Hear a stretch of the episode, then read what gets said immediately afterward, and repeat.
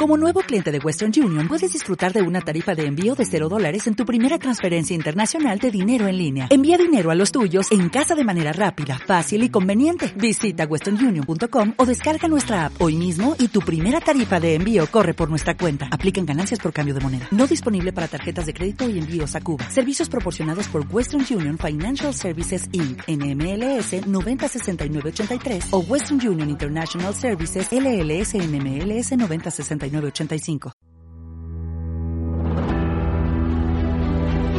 Historia de una época con Javier García Isaac. Una semana más en Decisión Radio, en Historia de una eh, época. Eh, ustedes saben, conocen eh, esta serie de entrevistas que hacemos en esta casa. entrevistas donde tratamos a todo tipo de personas, de amigos que pasan por estas cámaras, por estos micrófonos. Y hoy mentiría si dijera que es una entrevista más. No, no, no es así, no es una entrevista más. Es una entrevista a un buen amigo y sobre todo a una persona por la que tengo cierta debilidad. Cierta debilidad, por decirlo suavemente. Mucha debilidad y mucha, mucha admiración. Ni más ni menos que es eh, Jorge Buxade. Eh, Jorge, ¿cómo estás? Bienvenido. Pues muchísimas gracias por la invitación, Javier. No es habitual que un periodista diga estas cosas de uno, con lo cual se agradece estar aquí. Bueno, en, en, en esta casa, eh, Jorge, aquí decimos lo que sentimos. Entonces, yo, si viene un amigo, le digo que tengo admiración por ese amigo, aunque le vaya a entrevistar o no. No, no, evidentemente. Yo también eres mi amigo y periodista, y esto. Y eso no es fácil, ¿eh? hay que mantener la tensión. Eso no es fácil. Bueno, eh, Jorge Buxade, eh, yo creo que todos ustedes le conocen, los oyentes de esta casa, vicepresidente de Vox, eh, eh europarlamentario. fíjense, yo el otro día comentaba que Jorge Buxade le ha devuelto la dignidad al eh, europarlamentario español. Voy a explicarme. Eh, siempre decimos que a Europa mandamos lo que nos sobra, esto era muy típico del Partido Popular, del Partido Socialista, mandaba los desechos de tinta, eh, mandaba aquello que le era incómodo en un momento dado, mandaba aquello que si el Partido Popular quería dar un mensaje un poquito más radical, pues mandaba mayor oreja para que pareciera que eran más aguerridos, mientras que las políticas en España eran el sostenimiento de las políticas de izquierda, ¿no? Eh, cuando Jorge Buxade y los cuatro magníficos eh, que están representando a, Vox y por ende representando a, parte de la voluntad del pueblo español acuden al Parlamento eh, Europeo, la cosa cambia. Las intervenciones de Buxade, yo creo que el poco tiempo que le dejan son asombrosas, se hacen virales. Eh, junto a él está eh, eh, Germán Ter, Margarita La Pisa, bueno, un elenco de grandes profesionales que han devuelto el interés, Jorge, por el Parlamento Europeo. ¿eh? Sin duda, porque es que yo creo que era una de las estrategias del bipartidismo, ¿no? Es decir, que lo que sucede allí, pues eso, sucede en Bruselas, nadie se entera y, y es habitual que los grandes partidos hayan votado una cosa en Bruselas y voten exactamente lo contrario y digan exactamente lo contrario, ¿no? El ejemplo lo has puesto tú con mayor oreja, pero también fue Vidal Cuadras allí, ¿no? Cualquier persona que molestaba aquí, pues lo mandaban allá como un premio porque efectivamente económicamente y a nivel de estatus pues está muy bien ser eh, miembro del Parlamento Europeo, pero por supuesto desapareces de la política nacional. Y nosotros teníamos muy claro que el Parlamento Europeo, nuestra delegación allí, era un instrumento más para la política nacional de Vox. Nosotros nos debemos a los españoles, no nos debemos a ningún burócrata de Bruselas ni, a los oligarcas que hay por allí. No, y, efectivamente le habéis devuelto ese interés por la política en el Parlamento Europeo que estaba eh, un poco perdido, ¿no? Un cementerio de elefantes para estos dos grandes partidos y el resto quedaba, eh, bueno, eh, Pablo Iglesias en cuanto pudo se volvió, lo lanzó para... sí, y, yo creo porque se trata de no comunicar lo que sucede allí. Y nosotros lo que teníamos claro era que lo que teníamos que hacer era comunicar lo que sucede en Bruselas, tanto lo bueno y lo malo. por desgracia, pocas buenas eh, cosas eh, suceden, pero cuando tenemos buenas intervenciones, cuando decimos algo que es importante, pues lo que hacemos es, por supuesto, comunicarlo. Eh, fíjate, el otro día que estuve yo invitado por ti en el campus de ECR, en, en el grupo parlamentario donde está Vox Europa, comentábamos que eh, tú y yo nos habíamos conocido hace unos 12 años, en unas condiciones yo iba a Barcelona a grabar. Eh, tú no estabas metido en política, aunque siempre has estado en política, o siempre te ha interesado la política, pero no eres, no eres una cabeza eh, popular, muy, aunque siempre ha sido una cabeza bien pensante y muy bien amueblada, y sobre todo porque hay que entender la situación complicada de tu tierra, ¿no? De, de, Cataluña. Y íbamos a grabar casi de manera clandestina porque tampoco se podían enterar dónde iba a hacer esos programas, por si lo reventaban, lo boicoteaban. Y contábamos cómo ha cambiado la vida eh, a lo largo de estos 12 años en la política española, ¿no? Y, cómo lo que hacíamos clandestinamente, eh, eh, ahora una cosa impensable, representación parlamentaria, lo que se decía ahí, Vox lo está llevando a las instituciones. Que, pues sí, que ha cambiado muchísimo. sí. Yo creo que entonces iba a esos debates como miembro del Foro Catalán de la Familia. Sí, sí, También estaba el Foro Arbil. Estaba el Foro Arbil también. Y, montábamos ahí unas buenas, unas buenas tertulias, ¿no? Efectivamente ha cambiado muchísimo. Eh, desde esos eh, sótanos en las que efectivamente por, por razones de seguridad de todos pues hacíamos esto, pero es que yo creo que eso fue incluso un poquito antes de que el separatismo se lanzase ya la carrera loca de, de, de, luchar por, por la ruptura de, de España y nosotros decíamos cosas que nadie decía efectivamente ya aventurábamos lo que, lo que iba a suceder y tenemos la suerte, efectivamente, de poder decir lo mismo que decíamos a 12, 12 años, ahora decirlo en, en, el Parlamento Europeo o en el Congreso de los Diputados, o tú, pues con una radio ya como está, con cara y ojos y que la escuchan eh, decenas de miles de españoles, ¿no? Y, y en crecimiento. Es, es, es que España ha cambiado muchísimo. Y es verdad que ha cambiado mucho para mal, y tenemos un gobierno con el Partido Comunista, los herederos políticos de ETA en la dirección política, eh, el engaño masivo de que ETA ha desaparecido, de que todo, ya funciona muy bien, pero por otra parte hemos activado todo un movimiento social que está en marcha y que yo creo que es imparable. Oye, eh, Jorge, tú estudias Derecho, te haces abogado del Estado. Eh, quiero decir que, que eh, todo esto en Cataluña, en una Cataluña eh, que no ha sido fácil, porque cuando los distintos gobiernos de España dicen vamos a dialogar con Cataluña, resulta que siempre dialogan con la parte de Cataluña que desea romper España, nunca con los perseguidos, nunca fueron a hablar contigo, ni con esa sociedad civil, ¿no? Nunca fueron a hablar conmigo, incluso yo tengo un primer punto de mi vida que me hago como medio famosillo y es cuando como abogado del Estado tengo que llevar el primer recurso para conseguir la anulación del primer intento de hacer un referéndum separatista en Arenys de, en Arenys de Munt y, y, eso produce, vamos, llamadas del ministerio, en aquel momento gobernaba eh, Zapatero, llamadas del ministerio, ¿qué ha pasado? ¿Por qué hemos dicho eso? ¿Por qué hemos hecho lo contrario? ¿no? Y, y, era pues hacer nuestro trabajo que era defender la unidad de España y en el caso concreto pues el orden constitucional que impide la celebración de referéndums eh, eh, separatistas, ¿no? Ah, ya está, no hay más. Y, la situación era, era distinta, sí. Yo, mira, yo recuerdo una anécdota que se la contaba a los amigos, y, pero que, quiero contarla hoy, que es muy ejemplificativa de lo que tiene que ser una familia. Yo recuerdo, yo quería estudiar políticas cuando estaba en segundo de bachillerato o historia. Y mi padre, que es médico, médico militar, me dijo, mira, eh, Jorge, yo creo que de políticas eh, no te vas a ganar la vida, eh, haz derecho. Y entonces hice derecho y luego ya, en medio de la, de la carrera, me di cuenta de que, de que tenía esa vocación de servicio público y entonces decidí hacer oposición de abogado del Estado, que podía haber hecho notarías o registros, ¿no? Y todas igual de válidas y, y buenas. Y fueron años muy, muy divertidos, muy intensos en la Universidad de Barcelona y, y esos, eso, ese momento que hubo de, de, españolismo en aquel momento en la Universidad de Barcelona con un sindicato que era acción universitaria y había cosas muy divertidas pues precisamente por la dejadez de los dos grandes partidos, el Partido Popular y el Partido Socialista, se fue yendo abajo, ¿no? y, y, y, luego, pues, pues, pues ha llegado Vox, que ha revitalizado a nivel político esto y, y muchísimos otros proyectos tanto mediáticos como culturales, sociales que, han ido surgiendo. ¿no? Jorge, ¿cómo es esa juventud tuya? No sé si vives en España 92, yo recuerdo ir muy a menudo a Barcelona con Juanjo Escolbe, compañero tuyo, y ahora en el, diputado nacional, y yo recuerdo ir mucho eh, con él, a, eh, con ese lema que utilizábamos, hicimos unas camisetas que era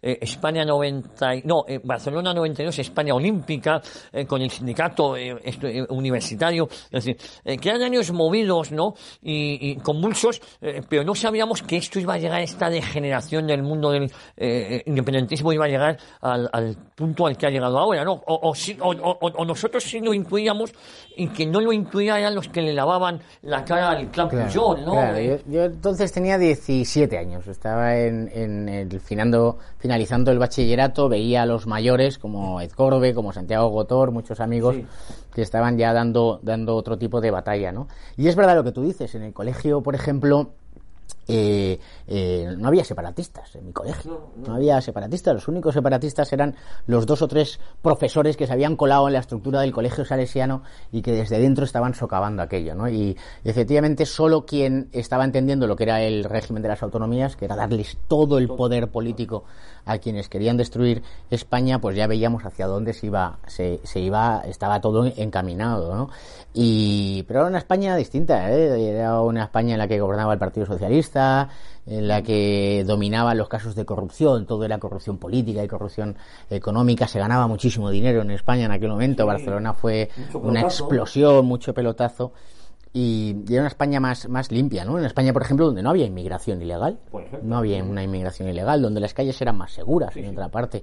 Eh, era una España distinta, pero sí que es verdad que nosotros ya aventurábamos un horizonte muy malo, muy malo, y el separatismo iba cada vez ganando más posiciones, pero en aquel momento era eh, residual y, fue la debilidad del Partido Socialista y la debilidad posterior del Partido Popular de enfrentarse al separatismo porque porque si no no estaríamos ahora mismo en Bueno, eh, recuerdo que votara Maragall, que luego eh, pasó lo que pasó, mm, yo conocía yo muchas personas que no eran dudosas, votar a Maragall era votar españolismo, ¿no? claro, era, era, antes de que ganen otras opciones, Maragall es españolista porque había un voto socialista o social en las afueras de Barcelona que representaba esa españolidad ¿no? Fuente.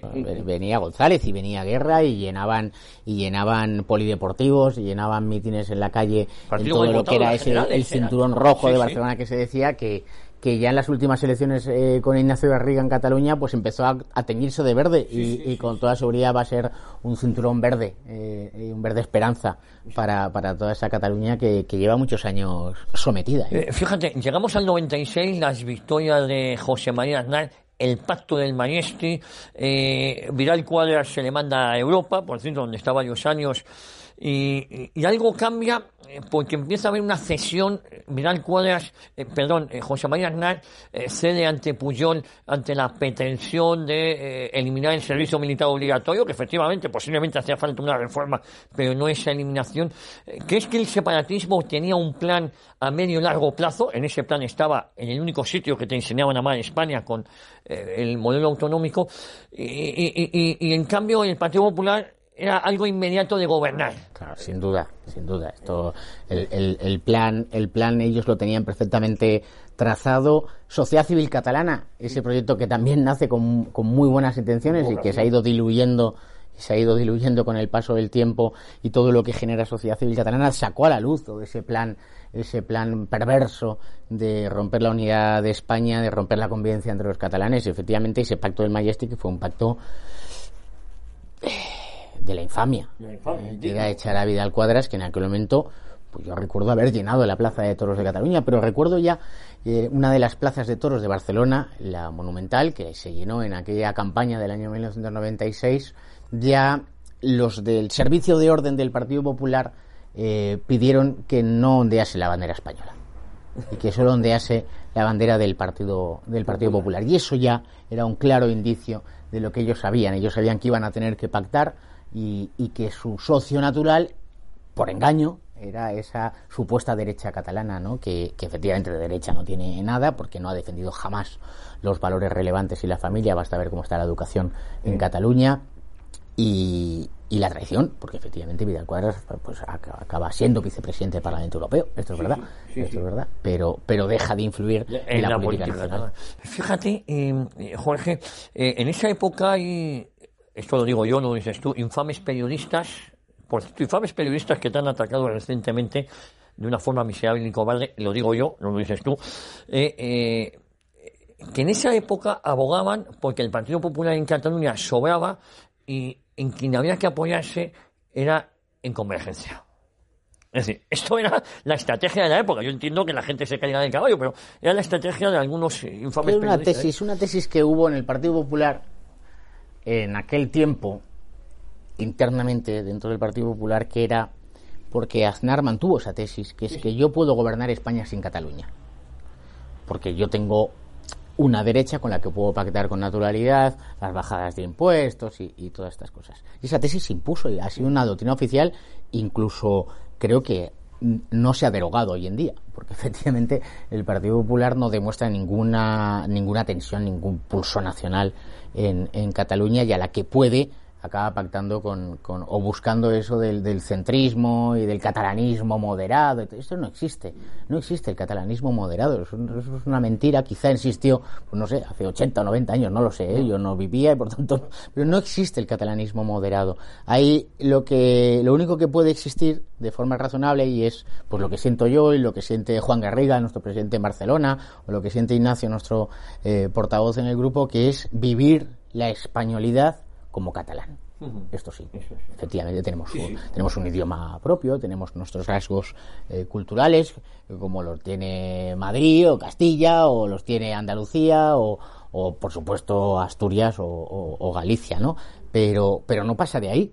Tú, tú pones el ismo, estás convirtiendo eso en una doctrina política, y al final ese nacionalismo identitario que quiere romper la unidad de España va, pues acaba acaba en las manifestaciones acaba y acaba en la violencia y estos eh, que este que es que este rayura que es que sí, hay sí. que decir que, que no podemos olvidar que estos tíos cometían cometían atentados y si ahora tuviesen la oportunidad y considerasen que les sirve para conseguir sus objetivos lo harán lo que pasa es que ahora ya consiguen sus objetivos simplemente sentándose en una mesa de negociación. Sí, porque como hemos comentado, los distintos gobiernos de España cuando dicen que hay que dialogar con Cataluña es con los que desean romper la convivencia en Cataluña y romper España. Por supuesto, ¿no? nunca nunca el presidente del gobierno, ahora Sánchez, el indigno Sánchez, pues podría llamar a, a Ignacio Garriga y decir, oye, quiero oír la voz de los catalanes, ¿eh? la primera fuerza política nacional en las últimas elecciones, qué piensan los catalanes del sistema educativo, de la libertad de los medios de comunicación, de TV3, ¿no?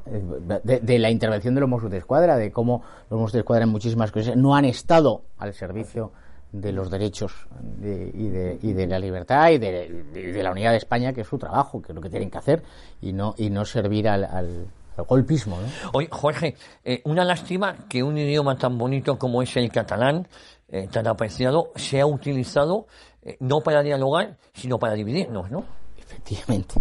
Es una lástima, sí. Es la utilización del idioma como arma política. Llevamos años diciéndolo. Si no se trata de que tú no puedas estudiar la historia de España en catalán. Por supuesto, se podría estudiar la historia de España en catalán. Se ha estudiado en muchísimas ocasiones, incluso en esos regímenes donde se decía que se prohibía el catalán. Se estudiaba el catalán con total normalidad, se estudiaban las cosas en catalán porque la gente hablaba catalán, sobre todo en, en los pueblos. Pero tú puedes eh, estudiar en catalán una historia de España que habla de que España existe desde el concilio de Toledo, de que había existía la España romana, de la reconquista, de nuestros héroes y de todo esto, ¿no? Eh, pues eso, se ha utilizado como arma política. Entonces, si tú hablas catalán, eres separatista. Si tú no hablas catalán, eh, eres eres una especie de, de, de, de, de conquistador, de colono, ¿no? Ya se ha llegado a escribir recientemente cuando ellos, eh, el separatismo alucina que se llena el estadio eh, de fútbol ante la presencia de la selección española recientemente no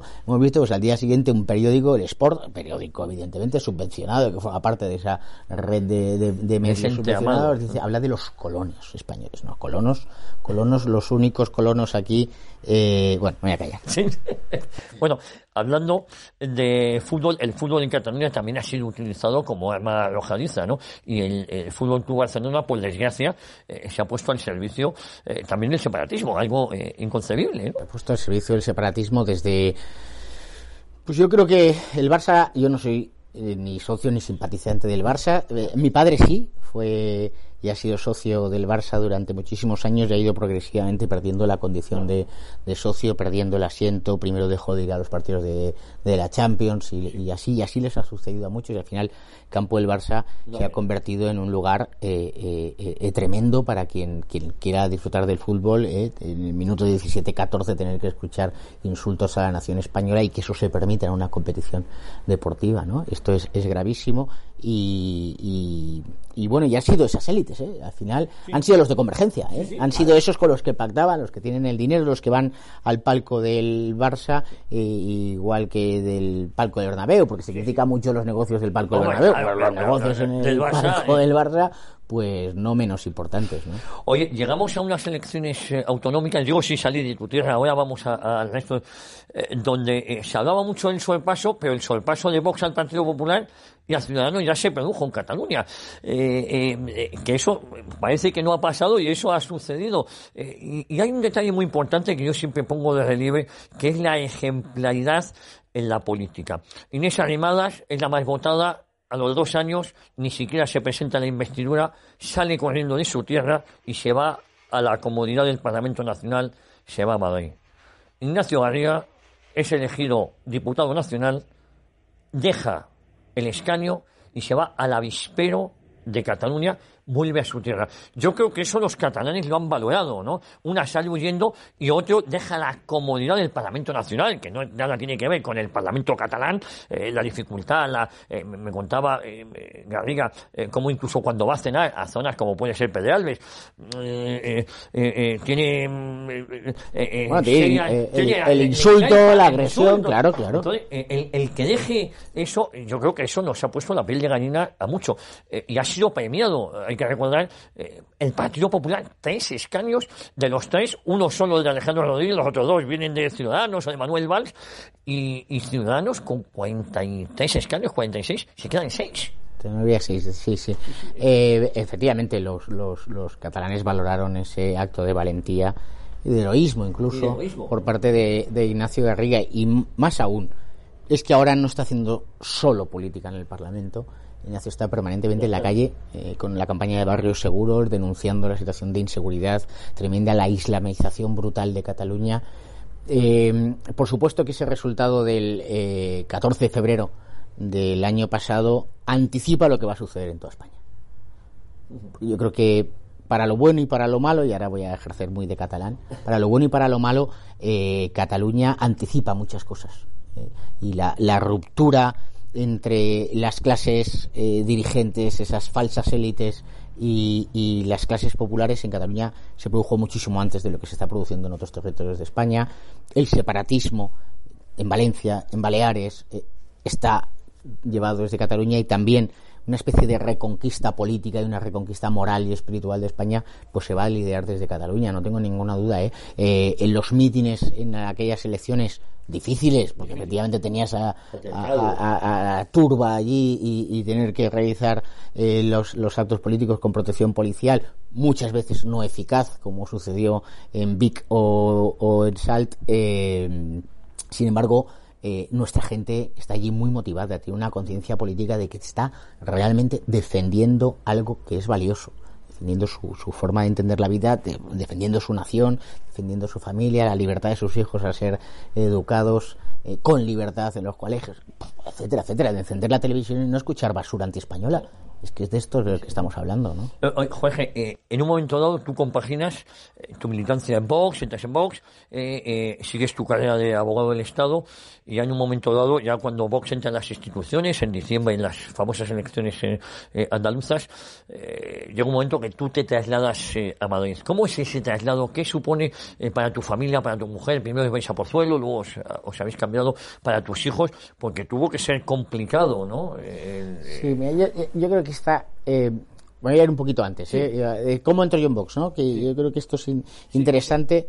Yo conozco a Santiago Bascal en el año 2012, también en otro acto en Barcelona. Él viene por la fundación de NAES. Efectivamente, Vox aún no, no ni siquiera existía como partido.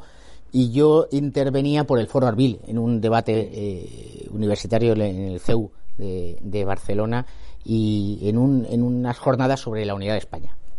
Santiago hace un discurso eh, extraordinario. Yo hago de telonero de Santiago, efectivamente, como no podía ser de otra forma, y, pues hablo de mi visión de la unidad de España y, de cómo se estaba destruyendo realmente, ¿no? Y a partir de ahí Santiago y yo estamos en un contacto en el año 2015, me dice, 2014 me dice, oye, me dicen Vox, y yo acabo de dejar el Partido Popular, porque fue tremendo lo de Mariano Rajoy al permitir ese primer butifarrendum del 9 de noviembre de 2014. Yo como abogado del Estado eh, me siento absolutamente decepcionado de mi cliente, digámoslo así, que es el Estado, el reino de España. Y, o sea, yo ahora voy a dedicarme a la familia y a, mis actividades profesionales y así es lo que hacemos, ¿no? Y seguir, pues, tener hijos y, dedicarse a lo que se tiene que dedicar un español normal y corriente, que es, que es buscar su propia prosperidad, la de su familia y la de su nación.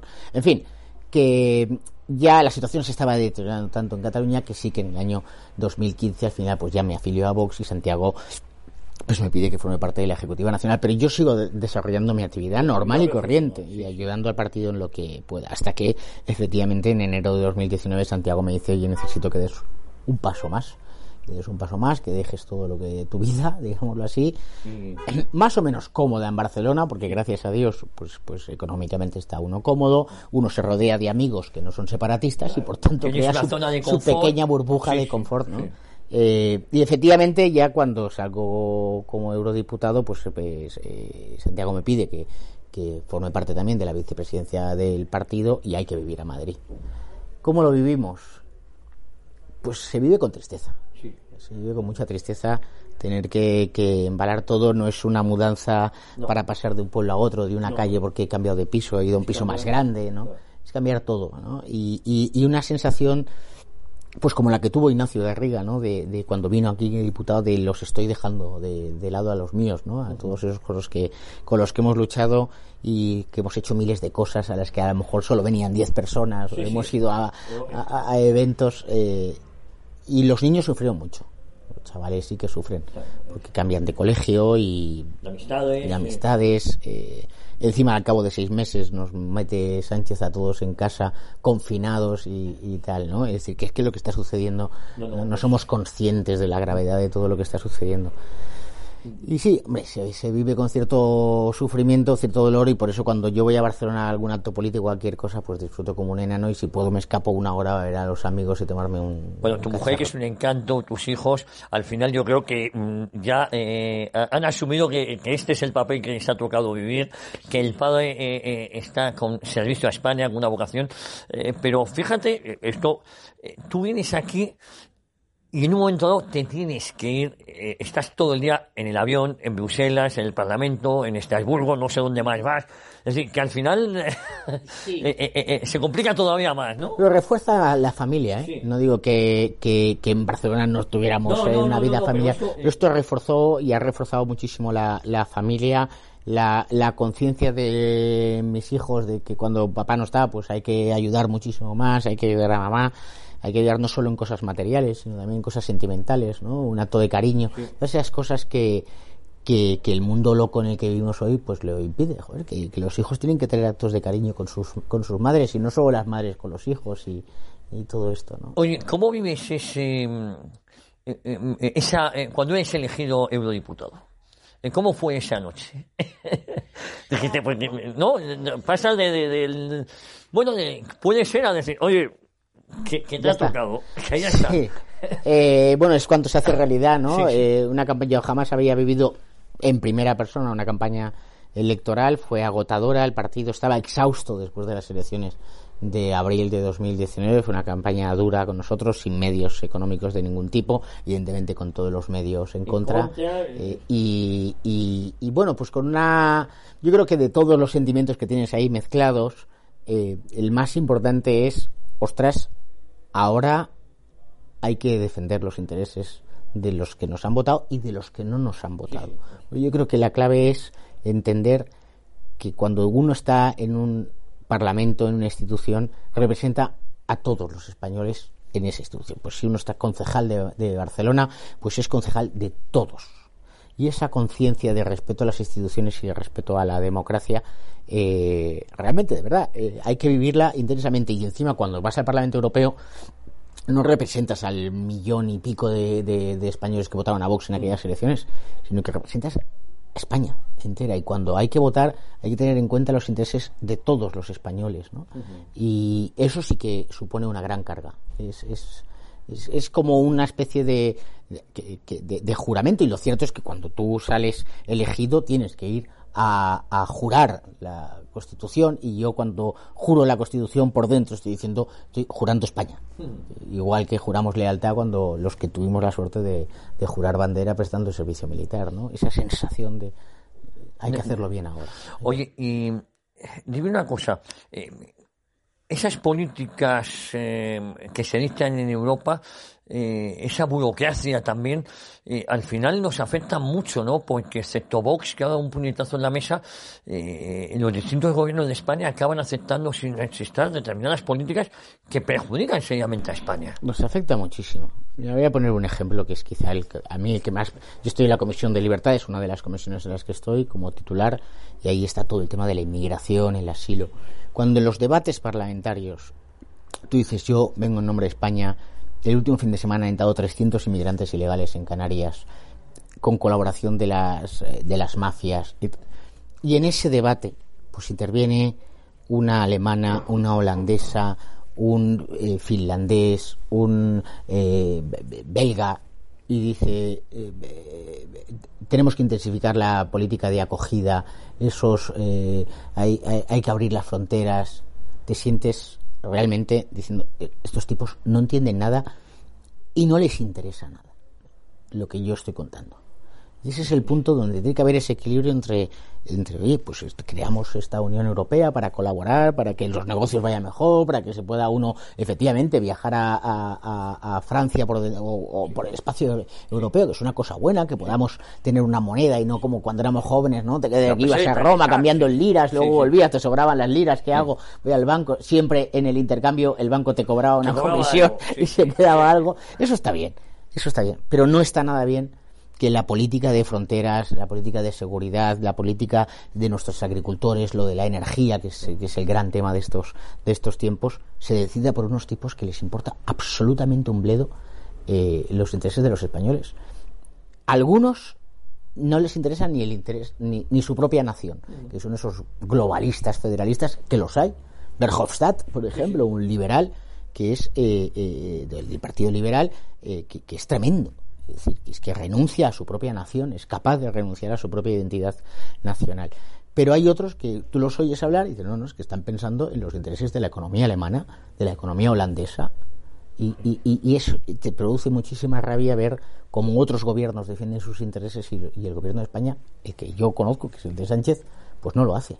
Oye, Jorge, eh, estamos asistiendo eh, muchas veces, eh, estuve en Barcelona hace relativamente poco, y, y, mientras que hace unos meses Barcelona podía ser Marrakech, ahora Barcelona se ha convertido en Kandahar, en la frontera de, de, de, de Pakistán con Afganistán. me queda miedo, digo, ¿dónde está la identidad catalana? Ya no ni la española, es que la, la catalana también desaparece. Y eso está pasando en varios...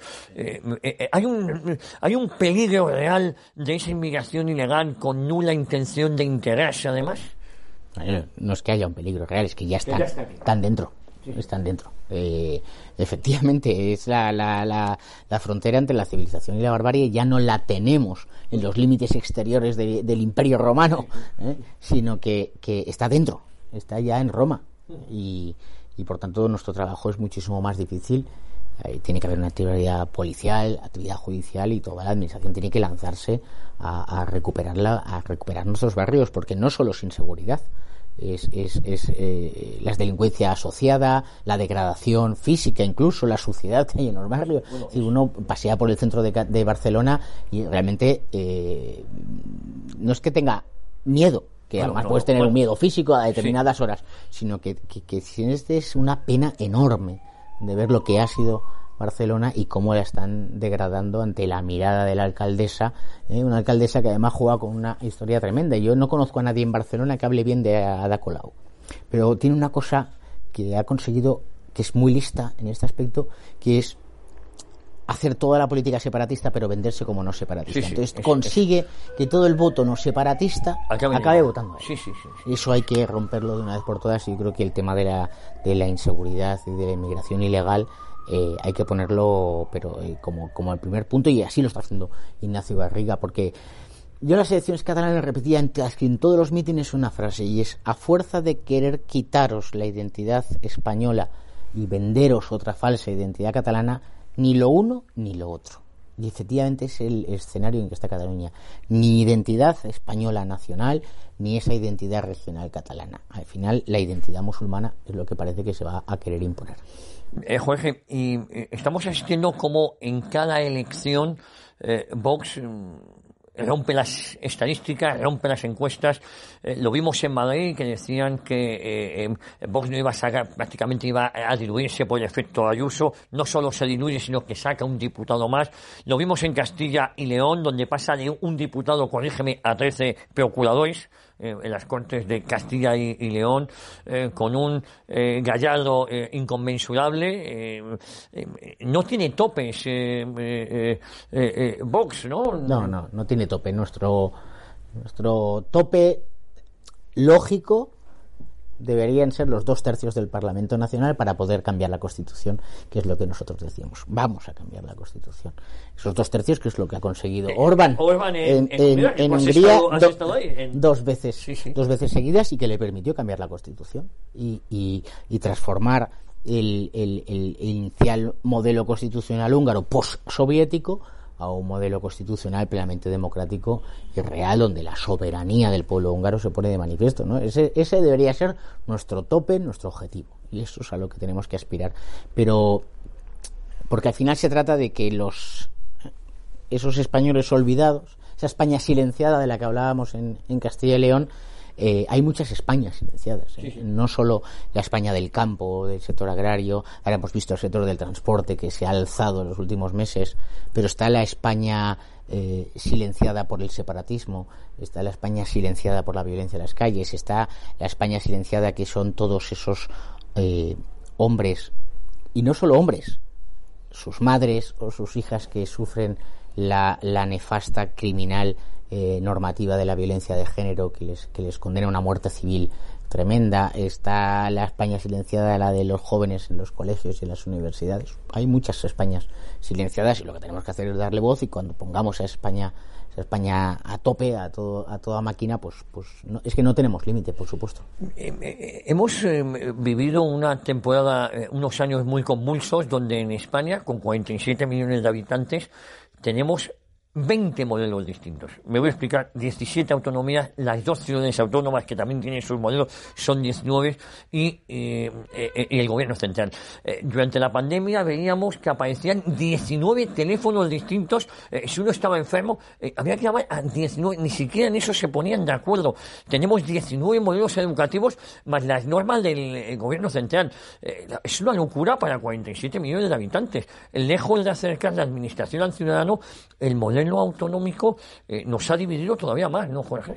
Sí, sí, nos ha dividido y nos ha enfrentado. Y nos ha enfrentado. Nos ha enfrentado, ¿no? yo, voy, a, contar una anécdota. Eh, esta semana volvía yo de Sevilla y, yendo a la, a, la, estación de Santa Justa y a coger el ave y tal, pues apareció ahí un, un, chaval que, que, pues a saludar, ¿no? Y entonces yo le digo, joder, estaba agotado. Y cuando uno está agotado te sale como la broma tonta, ¿no? Y le dije, oye, tú, y le hago una broma, le digo, eh, ¿tienes la PCR para entrar en Madrid? Entonces el chaval que era jovencito, claro, a ver, Jorge Usade me pregunta esto, pues le dio como carácter de autoridad. Y dice, Sí, digo, sí, sí, no, no te has enterado que ha salido ahí en el boletín de la Comunidad de Madrid que tú para entrar en Madrid tienes que llevar PCR, yo la llevo. Entonces yo, yo llevaba una, una PCR para entrar en España de, porque venía de Hungría. Y le digo, a ver, fíjate, yo me la hice ayer y tal, negativo, tú. Y el pobre se le cambió la cara. Y cuando le vi agobiado le dije, no, no, es broma, joder. Se lo creía. Hemos llegado al punto de pensar que en un determinado momento para ir de Sevilla o a Madrid un gobierno regional podría tomar la decisión de decir, no, no, no, hay una limitación, tú no puedes entrar aquí en tu territorio nacional, tú no puedes moverte por España. Es, es, es demencial, esto es, pero es que lo vemos con lo de los impuestos, las empresas cambian de un lado a otro porque pueden pagar... Menos impuestos o más eh, eh, eh, ¿Cuántos profesionales liberales se han ido de, de, pues por supuesto de Cataluña, pero de otras partes de España para venir a Madrid, todo porque se pagan tres puntos menos de IRPF? Pero claro, es que tres puntos menos de IRPF, hay determinados ingresos y si tienes es una familia, pues es un dinero al final del año. Eso no lo podemos permitir. No lo podemos permitir. Hay un eh, distanciamiento eh, muchas veces, y yo creo que es una de las claves del éxito de Vox, entre la clase política y el ciudadano de a pie. Eh, Vox está, corrígeme también, un mensaje mucho más social de lo que algunos esperaban, ¿no? Y yo creo que está rompiendo incluso esa dicotomía izquierda-derecha que ha dejado tanto al Partido Popular como al Partido Socialista preocupado. Eh, es mucho el votante de izquierdas que, o, históricamente votando de izquierdas que se está acercando a Vox, ¿no? Muchísimo, claro. Porque, porque le habían envenenado, ¿no? La izquierda la había envenenado con ese resentimiento, con ese, tú eres trabajador, tienes que odiar al empresario y además tienes que odiar a España, ¿no?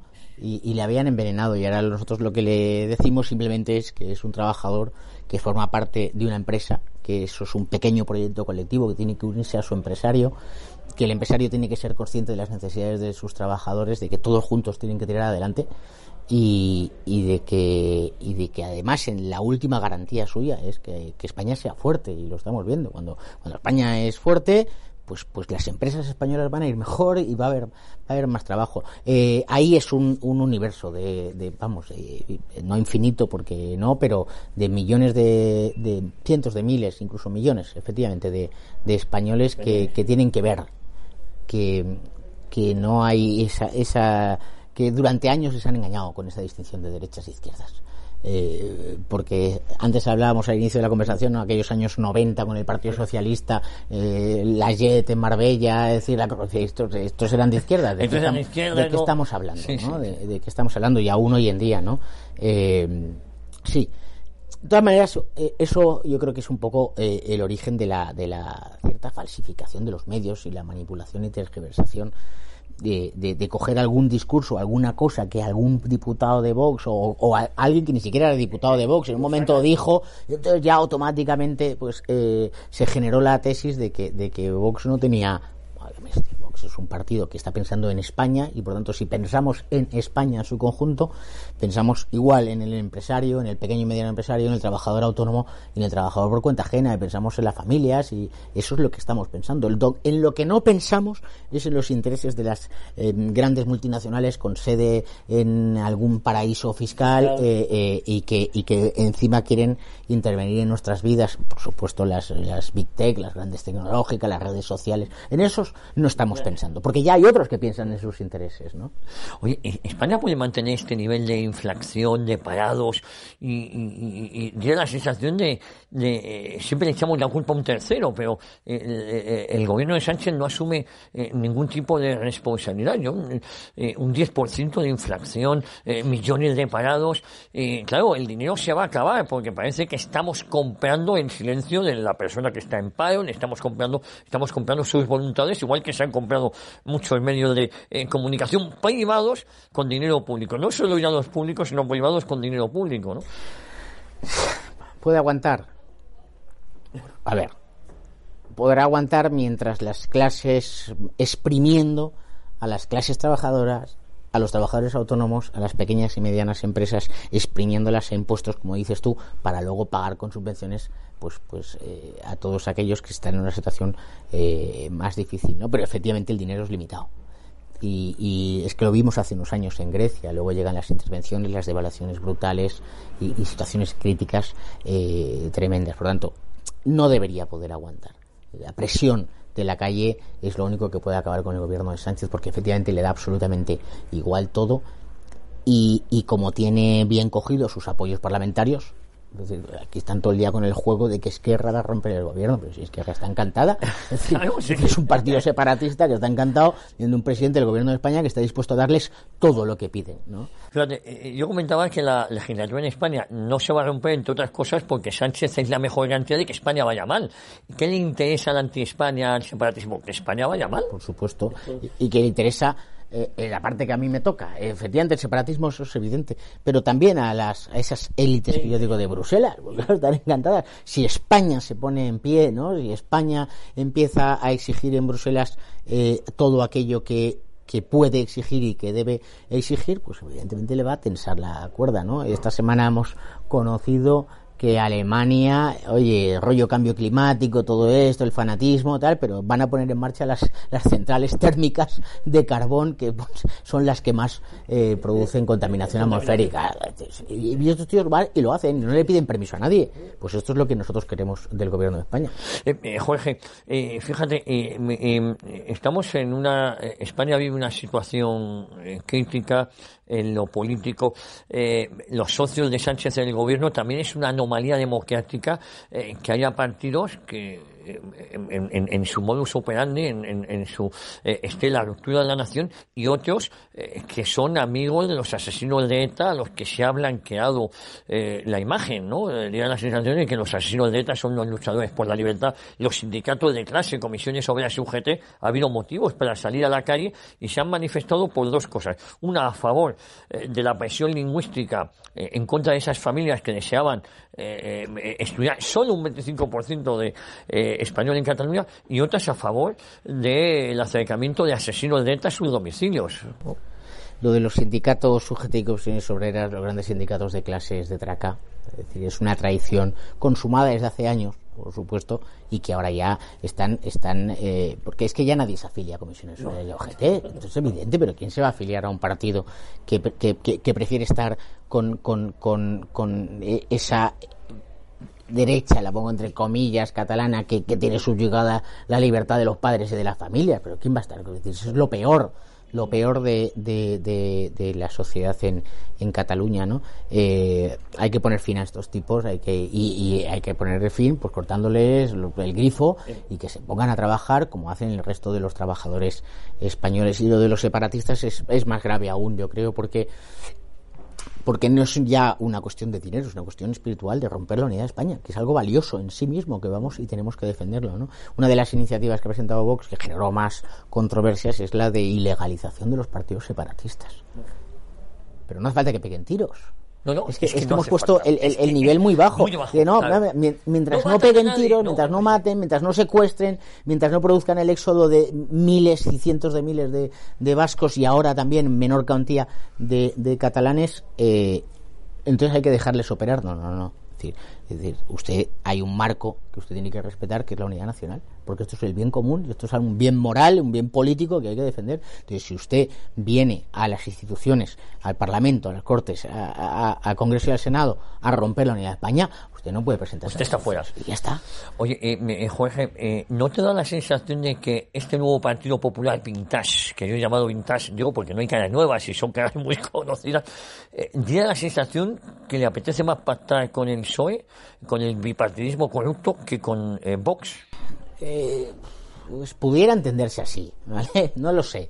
Yo creo que tienen una duda metódica y, espero que no sea una duda puramente metódica porque como decía Unamuno entonces ese señor se, se mantiene en la duda permanente y nunca toma decisiones y en política hay que tomar decisiones este llama este decisión radio es decir hay que tomar decisiones en, en política yo creo que, que, forma parte de esa discusión interna que tienen. No tengo ninguna duda que hay líderes dentro del Partido Popular que preferirían una gran coalición con el Partido Socialista, o lo que ellos dicen una gran coalición, aunque cuando Vox sea el primer partido de España, la gran coalición tendrán que hacerla con nosotros, ¿no? Eh, y, y, pero también creo que la realidad les, les, les va a llevar a donde, a donde no tienen otra salida, y es la de Castilla y León. Es decir, está. Es decir, tú puedes decir lo que quieras, pero la realidad es que no puedes conformar un gobierno si no es con Vox. Por lo tanto, vas a tener que pactar con Vox porque es lo que quiere tu votante. Eh, fíjate, y, hay en, Andalucía, en las próximas elecciones autonómicas, que no sabemos si al final eh, Moreno Bonilla las adelantará, está hablando del efecto Feijó, que no acaba de arrancar ese efecto, pero como muy tarde serán en diciembre de este año, donde Vox podría ser la primera fuerza electoral. Esperemos que el Partido Popular apoye a Vox, ¿no? Esperemos y deseemos. Ojo, a lo mejor a Vox no le hace falta porque saca mayoría absoluta. Podría ser. Es decir, al final en esa proyección de lo que dicen las encuestas a la realidad, pues nunca se sabe, ¿no? Pero, pero vamos a ver, pensando los pies en eh, teniendo los pies en el suelo, hay que pensar que, que, que nos, la, la, suma aritmética de diputados permitirá un gobierno del Partido Popular y de, y de Vox y que ninguno de nosotros vamos a poder gobernar por nosotros mismos. Ellos van a tener que decidir si quieren que vuelva el socialismo corrupto o que, o que esa alternativa social, esa alternativa patriótica para todos los españoles que se ha puesto en marcha en Castilla y León o que se va a poner en marcha en Castilla y León se ponga también en marcha en Andalucía y que esa reconquista de la que hablábamos en nuestras elecciones de abril de 2019 pues sea real. Oye, eh, Jorge, vamos acabando, pero sí me gustaría saber cómo compaginas padre de familia, tus obligaciones dentro del partido, eurodiputado, el día se te queda corto, ¿no? Esta pregunta deberías hacerla a mi, a mi mujer. Sí, no, a no, mi mujer. es la respuesta. pues durmiendo, durmiendo poco y, y aprendiendo, aprendiendo a, a- a esas cosas que mucha gente hace, ¿eh? de todas maneras también, ¿eh? Es decir, que no es algo heroico, que hay muchísimo empresario, eh, muchísimo trabajador, eh, pues eh, a, a aprovechar para eh, en los aviones no perder el tiempo. O lees, o escribes, o duermes. O duermes. O duermes. Eh, y lo mismo en los trenes y todo, durmiendo poquito. Y, y- pero, pero da igual, porque en el fondo y no y, y- yo no soy ningún héroe en el fondo tenemos que vivir la política yo la vivo la política como aquellos tiempos maravillosos en los que yo estaba a- a- en la academia de infantería eh, prestando el servicio militar esto es el sentido pues estoy prestando un servicio a España y por tanto pues si uno en la academia duerme cinco horas y media durante toda una semana pues no pasa nada. Ya luego recuperaremos el sueño el fin de semana y ya está. Y una de las cosas que no hago y debería hacer más cuando lo hago funciona eh, es hacer deporte. Sí, esto ayuda, sí, sí, esto ayuda muchísimo. Yo me obligo a andar 5 o 6 kilómetros diarios, pero ya no tengo tiempo de hacerlo ni... ni- eh, eh, me doy vueltas, en cuanto acabo una grabación, me doy vueltas a la manzana y, y lo hago aquí. Hacer deporte y, pero vamos, que esto lo hacen todos los españoles que trabajan. Oye, tienes un gran compañero en el Parlamento Europeo, tienes grandes compañeros, pero mi amigo Germán Terns, eh, eh, formáis ahí un tándem muy bueno, ¿eh? Sin desmerecer a nadie más, pero Es un tándem tipo- muy bueno. Es un tipo estupendo que, que, que sabe de, de, de historia de Europa, de sociedad europea, sobre todo conoce muy bien la Europa oriental, Sí, esa sí, Europa antes soviética. Y, y que por tanto para mí es un vamos es un Es un referente. Es un referente, sí, sí. Y una de las mejores cosas que, que tenemos es cuando una vez a la semana, normalmente en Bruselas, comemos o cenamos él y yo solos. Y es uno de los mejores momentos de la semana. Dura poco, ¿eh? 40 minutos, vamos muy rápido. No, no, pero, pero son 40 minutos muy intensos y, y- y es un auténtico placer. Jorge, un placer. El placer ha sido nuestro de que hoy hayas querido venir aquí a las cámaras, a, a- a- a- a la emisora, a los micrófonos de, de Decisión Radio. Ha sido, como siempre, un, un placer inmenso. Y sobre todo, felicidades por el trabajo que estás eh, desarrollando. ¿eh? Felicidades a vosotros. Este proyecto va en marcha, seguís creciendo y, oye, yo siempre digo que, que el pluralismo mediático es bueno, pero si encima son medios que buscan la verdad, es muchísimo mejor. Esta no te quepa la menor duda que eso es lo que busca esta casa, Jorge. A todos ustedes, la próxima semana aquí en Decisión Radio, Dios mediante, aquí, en Historia de una época.